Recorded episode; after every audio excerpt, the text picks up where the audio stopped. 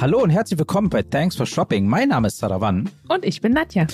Und äh, heute, also dadurch, dass wir visuell sind, sitzen wir heute mal nebeneinander, weil wir Voll zufällig komisch. heute im Büro sind. Ja? Also so vor, ganz am Anfang in der ersten Staffel, da saßen wir ja öfter nebeneinander. Ja. Und dann kam Covid. Äh, Und wir waren dann immer im Homeoffice und haben uns dann eigentlich nur noch digital gesehen, äh, bei den Podcast-Aufnahmen zumindest. Und jetzt so heute nach langer Zeit wieder in der dritten Staffel sitzen wir wieder nebeneinander. Das ist total interessant. Ähm, unsere Hörer und Hörerinnen haben gar nicht mitbekommen, was für ein Technikproblem wir hatten. Ja, oh Gott. Weil wir hatten eigentlich das Setup so aufgebaut, wie wir es sonst immer Früher, hatten, aber irgendwie kamen wir nicht mehr klar. Jedenfalls ähm, wollte ich dich mal fragen, Nadja, Mhm. ob du irgendeine Erfahrung so mit dem Thema Zoll hattest in deinem Leben.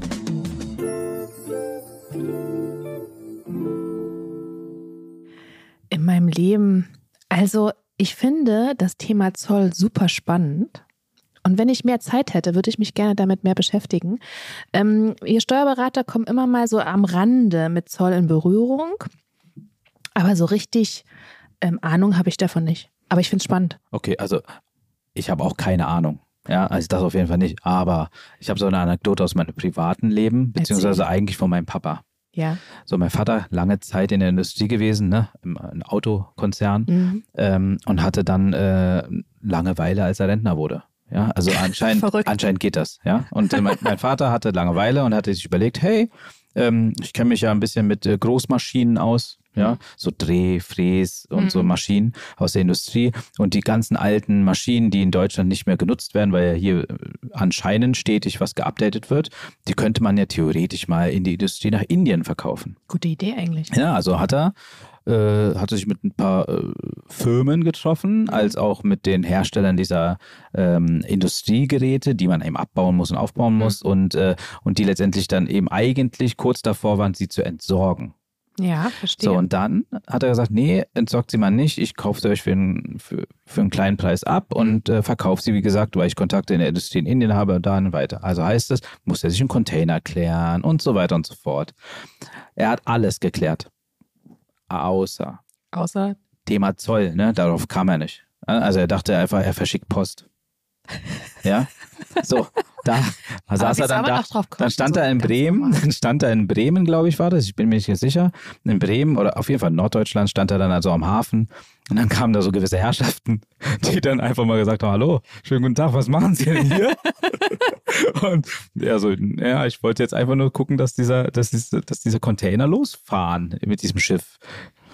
Ja, es geht aber nicht so einfach, ne? Dann gab es Papierarbeit. Ah. anscheinend, äh, ja, er, war- auf jeden Fall besser überfordert, ne? hatte dann irgendwelche Freunde angerufen, die ihm helfen sollten und so weiter.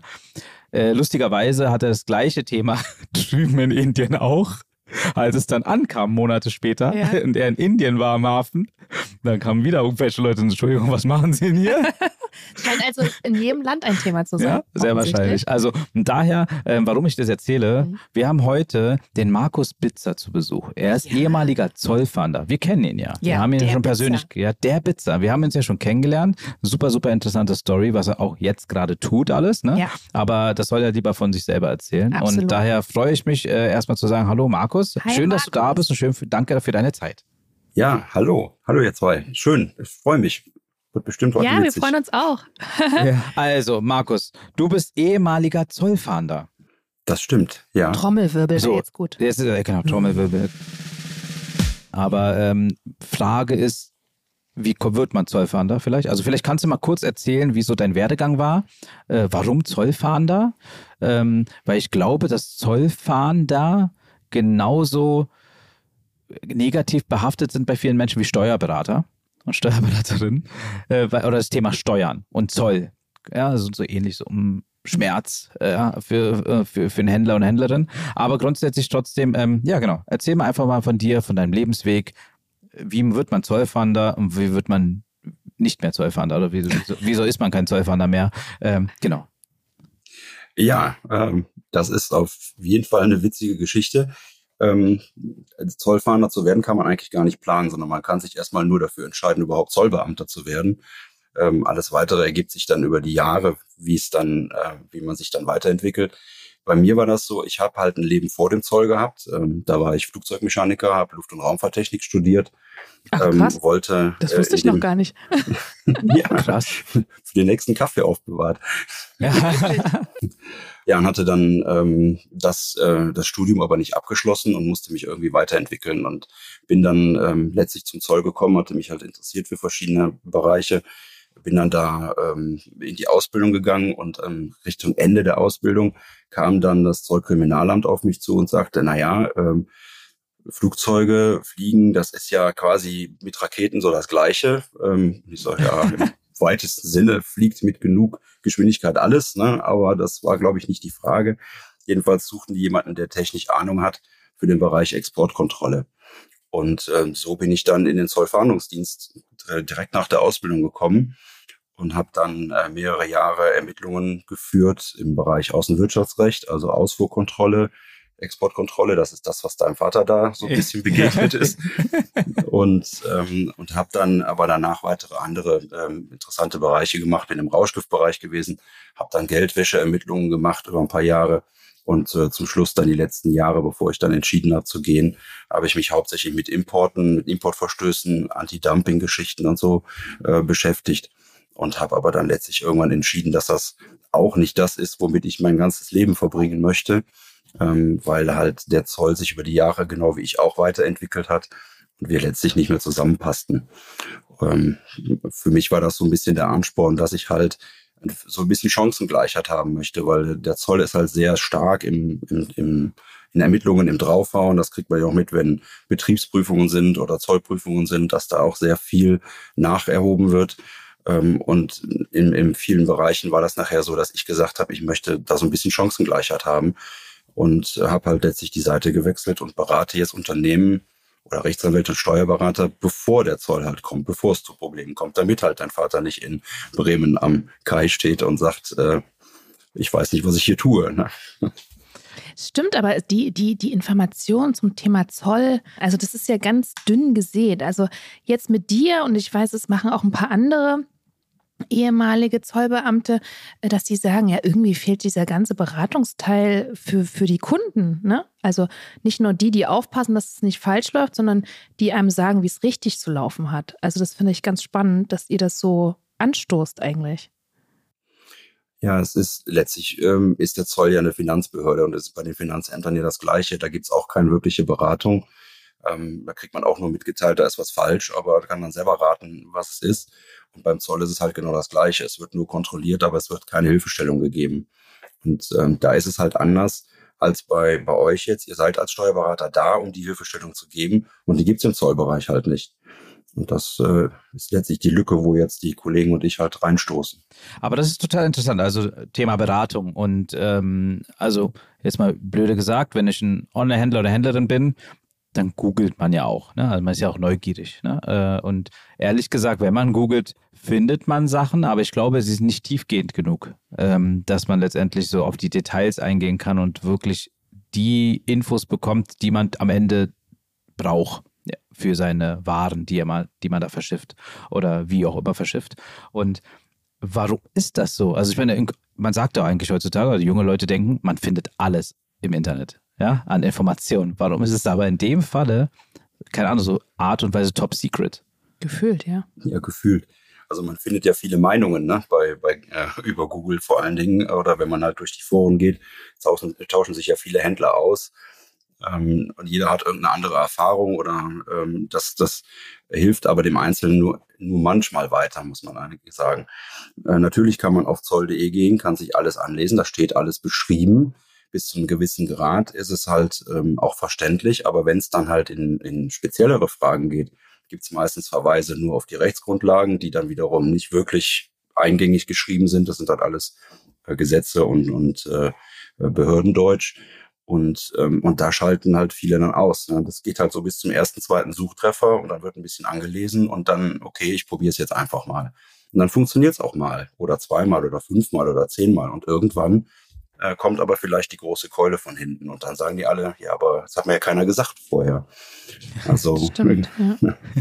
Also selbst Google ist das ich schwierig. habe Ja. schon auf zoll.de geschaut Mhm. und äh, als Steuerberater hat man ja meint man, dass man schon gewisses, also man kann viele Sachen, wo jetzt andere sagen, Behördendeutsch und so, versteht man dann schon, aber selbst ich habe aufgegeben da.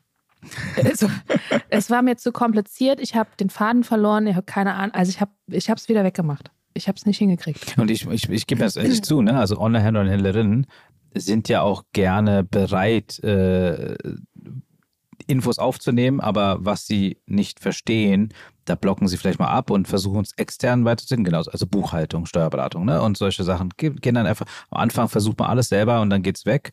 Äh, aber Zoll ist eine ganz andere Thematik. Also wie gesagt, äh, auf Basis der Erfahrung von meinem Papa, als auch Freunde, die im Onlinehandel tätig sind, höre ich das immer wieder, dass die dann ähm, den Satz, den du gerade gesagt hast, hat mir ja keiner gesagt. Das ist ja ein typischer Satz, ne? Äh, aber wenn es natürlich auch nicht auffindbar ist, kann man sich nicht belesen und belehren, beziehungsweise müsste man das Zolldeutsch auf zoll.de äh, vielleicht etwas äh, auf Gen Y und Gen Z, weil dort letztendlich jetzt gerade der Zuwachs ist an, an Online-Händler und Händlerinnen, jungen Leuten, die irgendwelche Produkte entwickeln wollen und so weiter, ähm, irgendwie Unterstützung finden. Ne? Also ich übertreibe es jetzt mal, es wäre ja lustig, wenn der Zoll äh, einen TikTok-Kanal hätte, wo sie mit Content äh, denen erklären, was, auf was sie achten sollten. Ja, also irgendwann wird es wahrscheinlich auch dazu kommen. Also ich gehe stark von aus, in 10, 20, 30 Jahren ist das wahrscheinlich Standard.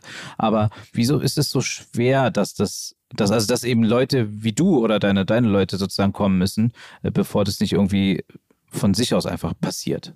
Ja, wieso ist das so schwer? Also ähm, grundsätzlich hängt der Zoll, ich glaube, wie jede Behörde immer so ein bisschen zehn Jahre hinter dem Trend hinterher.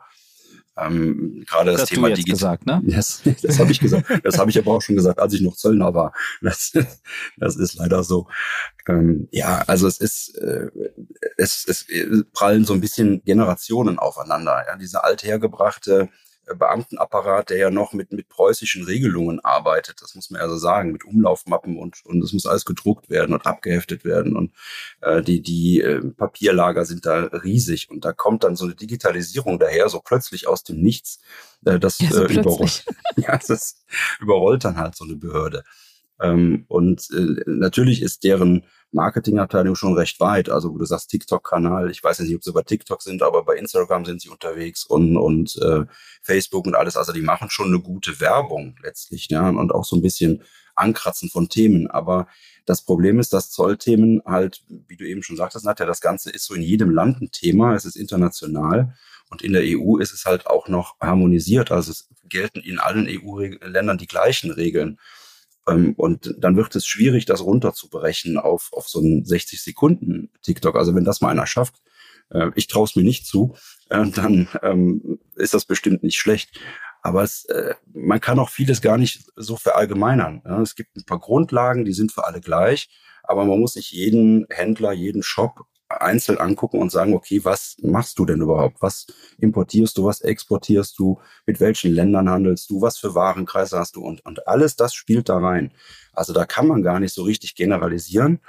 Und ähm, deswegen kann auch Zoll.de gar nicht so in die, in die Tiefe gehen mit seinen, mit den Erklärungen, die da auf der Webseite sind, sondern bis zu einem gewissen Punkt die Standards.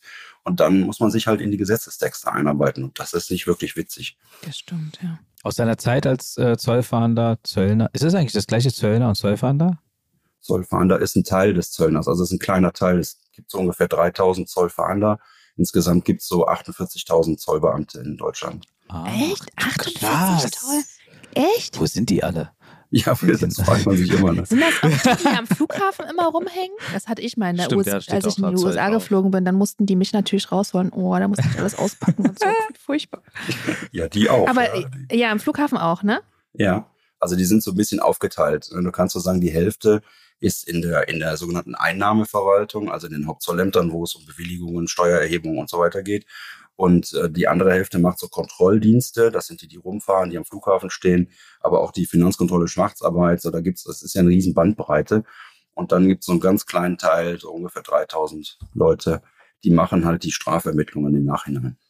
Okay, also ich, das ist ein Flughafen kenne ich ja auch. Also wenn man aus, aus, aus, aus dem Ausland beziehungsweise an einem Kontinent kommt, äh, passiert es schon öfter mal, dass man vielleicht mal stichproblematisch einen, einen Rucksack oder einen Koffer aufmachen soll. Ähm, aber ähm, genau, aber aus deiner Erfahrung aus der Zeit, äh, gab es so äh, gewisse Fehler, die dauerhaft oder öfter vorkamen, die so ganz klassische und einfache Fehler sind, die ein Online-Händler oder Händlerin äh, gemacht haben? Also wo du vielleicht sagen könntest, hey, jetzt darauf solltet ihr vielleicht mal achten, damit ihr euch ein bisschen weniger Probleme macht, als die sowieso vielleicht kommen werden. Ja, es gibt, äh, es gibt immer so ein paar Standards, ne, die, die gerne mal äh, übersehen werden. Das, das erste ist eigentlich so ein bisschen dieses sich damit beschäftigen müssen. Ähm, viele verstehen nicht, dass die, die Verantwortung nicht abgegeben werden kann. Es kommen ja oft mal so die Sachen, ja, aber ich habe doch DHL beauftragt oder UPS oder, oder Schenker oder irgendeinen Dienstleister und der sollte für mich alles machen. Ähm, das macht er auch. Der macht das aber mit den Daten, die er zur Verfügung gestellt kriegt. Das heißt, ich muss selber schon mal sicherstellen, dass das, was ich zuliefere als, als äh, E-Commerce-Händler, dass das auch korrekt ist. Und ich muss mir klar sein, dass der nicht die Verantwortung für mich übernimmt, sondern der handelt für mich in meinem Namen. Wenn er was Blödes da anmeldet, dann bin ich trotzdem der, der das Problem hat. Also so das Thema Verantwortlichkeiten, das ist das, ähm, wo, wo sich viele schwer tun.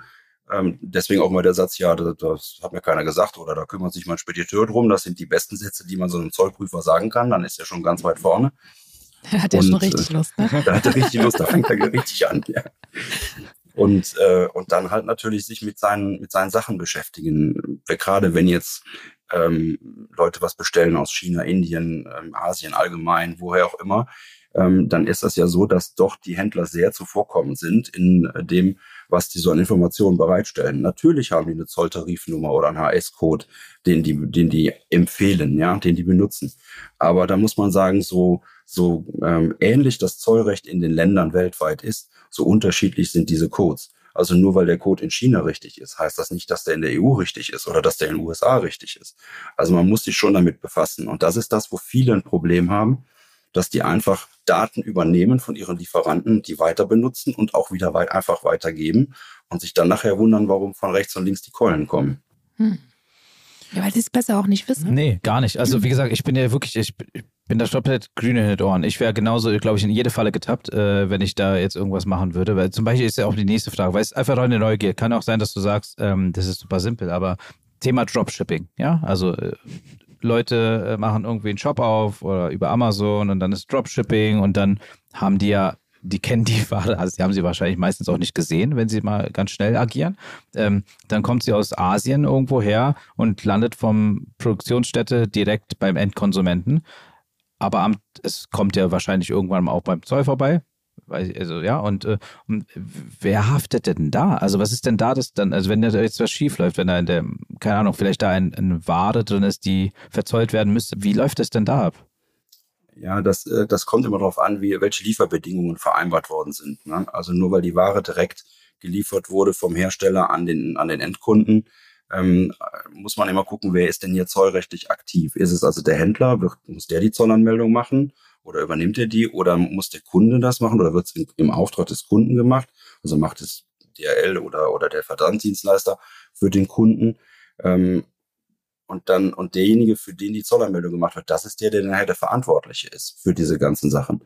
Das ist das, was ja entweder viele Händler überrascht, weil die einfach gesagt haben, ich übernehme die Versandkosten, ich übernehme die Zollanmeldung, der also Kunde soll nichts damit zu tun haben, was ja auch, auch richtig ist.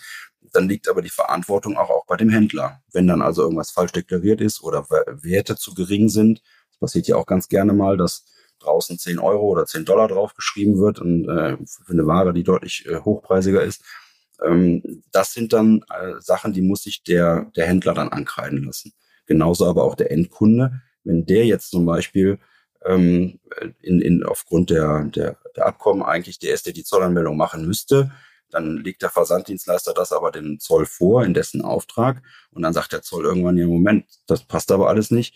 Dann kriegt der Kunde ein Schreiben, kommen Sie mal zum Zollamt und legen Sie mal die Rechnung vor, zum Beispiel. Ah ja, das, hm. das kenne ich. Also da, da kenne ich äh, aus dem Bekannten- und hm. Freundeskreis, dass, ja gehört, dass sie ja. dann zum Zoll fahren müssen, um ihr Produkt mhm. abzuholen. Aber ich kenne, oder ist es auch so, dass es manchmal an der Tür stattfindet, weil dass sie irgendwie Zollgebühr extra nochmal zahlen müssen beim Versandliefern? Also das kenne ich auch noch, dass die Leute sagen, ich muss jetzt noch was bezahlen, habe ich jetzt was bar da, äh, damit ich überhaupt die Ware bekomme, äh, überreicht bekomme.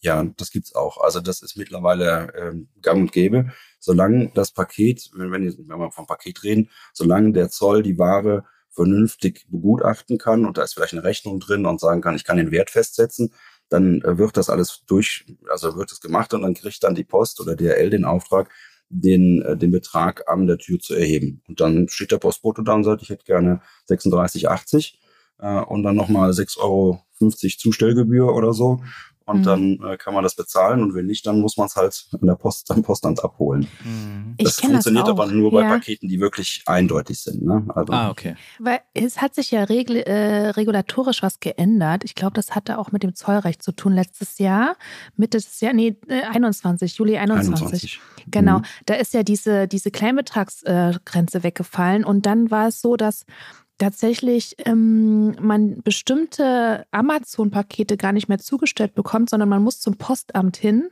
Oh. Und ich glaube, dann musste man dort die Zollgebühr ähm, entrichten. Hast du da Erfahrung gemacht mit dieser Umstellung, mit dieser rechtlichen? Hast du da, hast du das gemerkt? Äh, Gab es da irgendwie was, was du erzählen kannst? Ein paar Geschichten? Also hast du das gespürt oder, oder, oder fandst, findest du es auch gut, dass sich das geändert hat? Also hat das einen positiven Effekt auf den Zoll? Es hat, es hat natürlich Anlaufschwierigkeiten gegeben auf beiden Seiten. Also mhm. ähm, dass ähm, der, die Händler und die Kunden wussten gar nicht, was da jetzt auf sie zukommt und äh, der Zoll war noch nicht in der Lage, das äh, vollumfänglich direkt durchzuführen. Vor allen Dingen, wenn man sich mal so ein Paketzentrum in Frankfurt anguckt, was die da durchschlagen, wie viel hunderttausende Sendungen am Tag, das ist schon äh, immens. Ähm, es äh, ist letztlich ist es ja da, dazu gekommen, weil man die Freigrenzen gestrichen hat. Vorher gab es ja ähm, bis zu einer bestimmten Grenze äh, keinen Zoll und keine Mehrwertsteuer. Diesen, dann ist ja diese Mehrwertsteuer oder halt die Einfuhrumsatzsteuer ist dann sollte dann komplett erhoben werden. Also hat man dann aber äh, Grenzen eingeführt, hat also gesagt, alles unter 150 Euro ist zollfrei. Ähm, und dann äh, ist aber eigentlich, ist aber nicht mehrwertsteuerfrei. Und dann gibt es halt weitere Grenzen, wo man dann, ähm, ähm, also über 150 Euro muss man dann eine Zollanmeldung machen. Dann gibt es aber auch wieder Ausnahmeregelungen. Also das hat, man hat da so ein neues System eingeführt, wo keiner so richtig wusste, wo, wo bin ich denn jetzt? Ähm, das hat viele verunsichert, aber es hat sich mittlerweile eigentlich recht gut eingespielt dass die ähm, gut die die Zusatzgebühren, die man bezahlen muss, wenn der Postbote an der Tür steht, das ist das Ärgerliche an der ganzen Geschichte. Aber eigentlich ist es für beide Seiten schon jetzt entspannter. Ne? Keiner, eigentlich muss keiner mehr zum Zollamt, wenn es denn im Paket vernünftig deklariert ist. Hm. Das ist, also so schlimm finde ich das gar nicht. Das, Anlaufschwierigkeiten gibt es ja immer. Ja, das ist ja in allen Bereichen in der Steuer nicht anders. Aber es war, ist interessant, das mal äh, aus Zollsicht äh, zu hören, die Meinung dazu. Ja. Nächste neugierige Frage. Wie ist es denn, wenn ich jetzt als Händler oder Händlerin ähm, die Lagerländer wechsle? Also manchmal wechseln ja Waren von irgendeinem Land in ein anderes Lager in einem anderen Land. Gibt es da Sachen zu beachten, die standardmäßig vielleicht manchmal falsch laufen? Das kommt darauf an, ob wir jetzt innerhalb der EU bleiben oder ob wir von aus dem Drittland ein Lager in die EU verlagern oder raus verlagern oder halt im Drittland verlagern. Da muss man so ein bisschen immer unterscheiden. Ähm, problematisch ist es eigentlich nur, wenn ich es vom, vom Drittland in die EU verlagere, weil dann muss ich meinen gesamten Lagerwert natürlich hier auch anmelden. Ähm, innerhalb der EU ist es ja so, dass der, der Warenverkehr frei ist. Ich habe natürlich ähm, über, äh, über OSS äh, entsprechende ähm, Pflichten zu erfüllen. Aber zollrechtlich ist das ist eine Lagerverlegung von einem EU-Land in ein anderes EU-Land unkritisch. Das ist egal. Ne? Also nur wenn ich sie reinhole, die Ware oder rausbringe, dann muss ich zollrechtlich da was beachten. Okay. Also weil das, das kommt ja schon vor, dass aus dem Drittland äh, es irgendwann in die EU kommt. Also nehmen wir als Beispiel wieder den Dropshipper, der dann irgendwann anfängt, vom Dropshipper wegzukommen und dann eigene Lager nutzt oder die Amazon-Lager nutzt, wie auch immer, und dann ein Produkt entwickelt irgendwo im Ausland und dann von dort es rüberkommt. Ne? Also es ist ja teilweise ein gängiger Weg bei vielen jungen Leuten. Ähm, da, ja, okay, das ist interessant zu wissen, auf jeden Fall wichtig zu wissen. Und auch innerhalb der EU gibt es ja Drittländer, äh, also Europa, Entschuldigung, innerhalb Europas gibt es ja Drittländer. Ähm, und daher ähm, ist es auch, äh, glaube ich, nicht schlecht, wenn unsere Hörer oder Hörerinnen ähm, das im Hinterkopf behalten. Mhm. interessant. Aber ähm, Genau. Und jetzt äh, beratend tätig, sage ich mal, äh, der Bitzer. Ähm, sind das viele Online-Händler und Händlerinnen, äh, die bei dir vorbeischneien? Oder äh, und wenn ja, ähm, was sind so dort die Sachen, die dir täglich über den Weg laufen? Ähm, ja, ich würde sagen, ich habe so 30, 40 Prozent meiner, meiner Kunden sind Online-Händler tatsächlich. Es wird aber immer mehr. Also äh, auch weil viele Steuerberater ähm, sagen, ähm, das ist nicht so richtig mein Thema. Die sind vielleicht im E-Commerce fit, aber da gibt's so, so manche Sachen, wo die dann sagen, da holen wir lieber immer jemanden dazu. Also da, das, das wächst tatsächlich in der letzten Zeit. Ähm, die Probleme sind eigentlich immer die gleichen. Also entweder wird Ware angehalten und der Händler kann sich nicht erklären, warum und ähm, möchte halt da jetzt sich vernünftig aufstellen und seine, seine Sachen richtig äh, einordnen. Oder halt es gibt schon eine Zollprüfung, weil halt ähm, das, man muss ja damit rechnen, wenn man in, in, ins Geschäft geht. Äh, also die ersten zwei, drei Jahre lässt ein Jahr Finanzamt und Zoll so ein bisschen in Ruhe, damit das Geschäft sich entwickeln kann. Aber dann kommt meistens die erste Prüfung. Und, ähm, und bei diesen ersten Prüfungen wird immer was festgestellt, weil das, man, man kann an sich einfach gar nicht vernünftig aufstellen. Und das sind so die Sachen, die ich im Moment habe, dass ich viele Feuerwehraufträge äh, kriege, wo der Prüfer quasi schon in der Tür steht und, äh, und dann halt so ein bisschen die digitale Welt des E-Commerce und der Zollprüfer aufeinander prallen. Äh, und der dann sagt, ja, aber ich will jetzt die Unterlagen sehen. Und ja, die habe ich aber alle eingescannt. Ja, aber Können so geht das nicht. Ne? Was, ja, das, also da, ähm, das, das ist äh, das, wo ich am, wo ich viel mit zu tun habe, um dann ähm, ja mit dem Prüfer und dem und dem Kunden einen vernünftigen Weg zu finden, dass das geprüft werden kann und dass aber auch nicht alles übertrieben ähm, negativ gesehen wird, wollen wir es mal so sagen. Ähm, und das geht durch alle Branchen. Also äh, ist jetzt vollkommen egal. Ich habe viel Textilienbereich mit drin. Das ist ja ähm, sehr gerne genommen. Ähm, aber auch äh, ähm, so ähm, Vorprodukte für die Industrie, die dann ähm, jetzt nicht gerade im Dropshipping laufen, aber wo halt auch hier mit, mit Lagerhaltung gearbeitet wird, wo man dann entscheiden muss. Das ist auch so bei den Amazon-Händlern so ein bisschen die Frage immer, wann habe ich das Kaufgeschäft? Ist das gewesen, bevor ich die Ware ins Lager gekriegt habe oder ist es erst danach? Und das hat zollrechtlich alles so eine Bedeutung. Wann, wann habe ich den Verkauf getätigt? Ähm, was, was steuerlich gar nicht so das Problem ist, ist zollrechtlich dann schon wieder eine, eine große Frage. Also da gibt es immer wieder Probleme. Wie läuft denn so eine Zollprüfung ab? Ich, ich glaube, dass ganz viele Leute gar nicht wissen, dass es das gibt.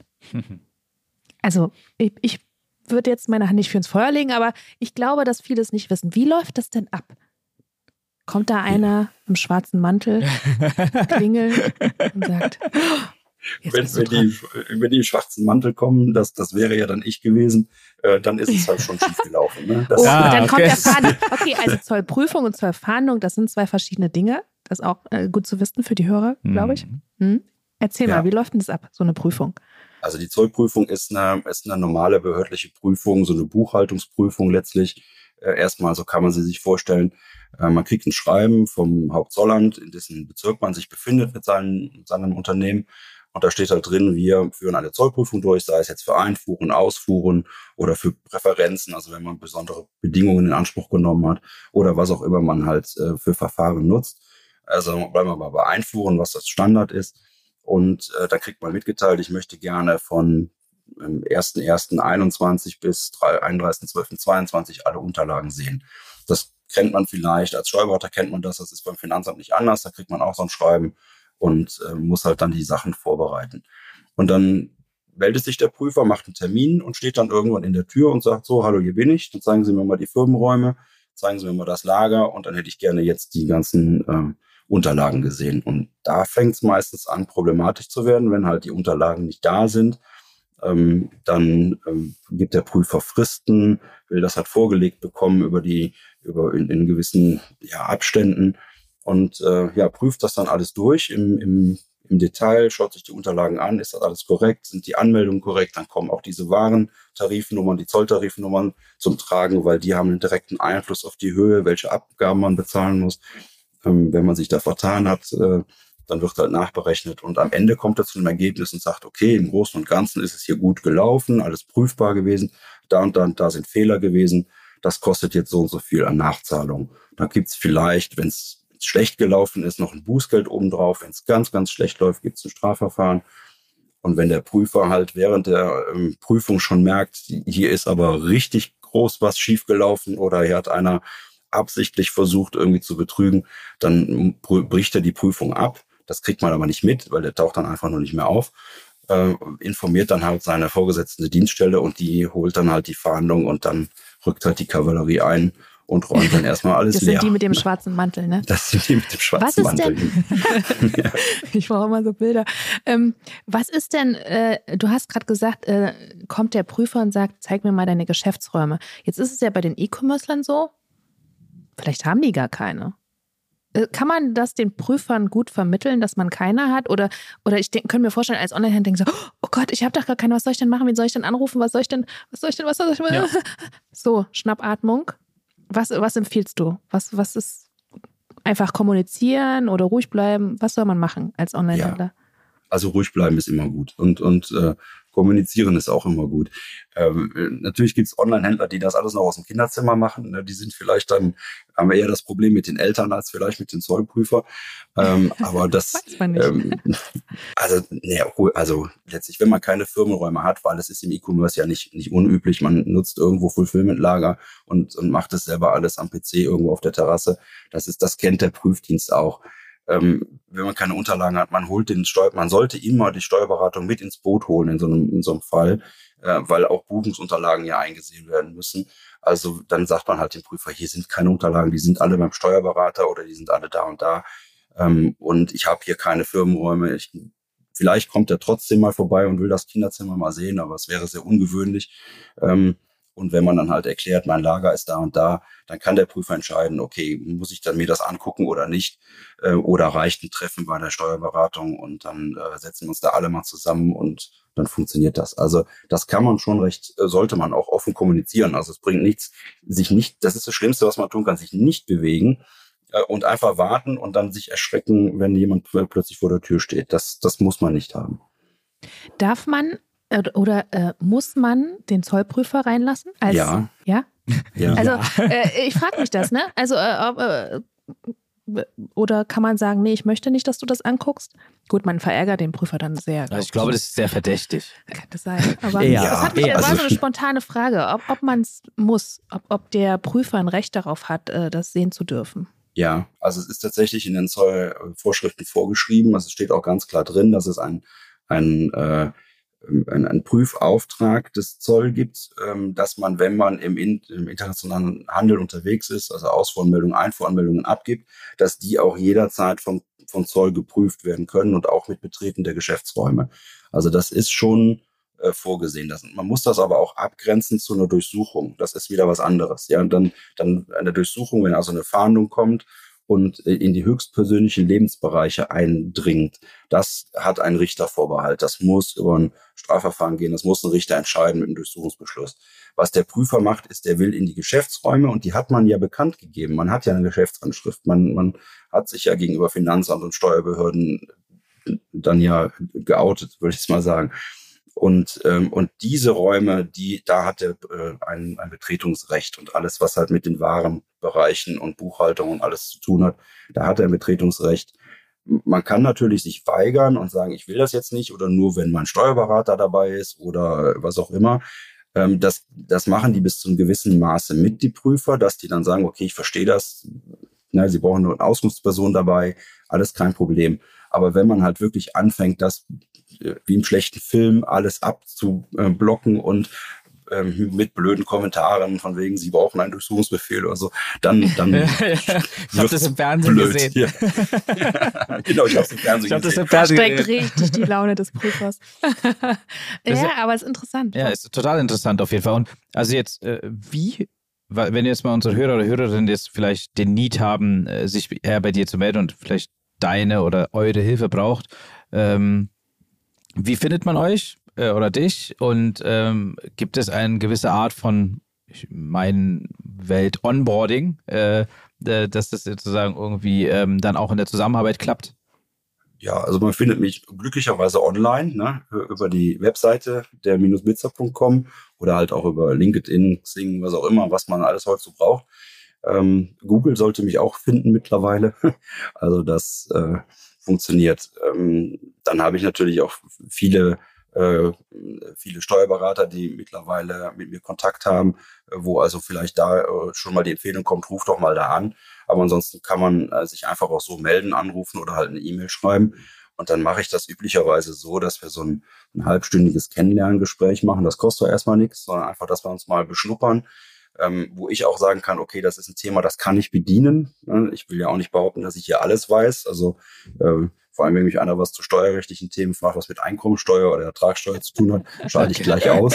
Das, das ist auch völlig am Thema vorbei dann. Vollkommen weg. Ja.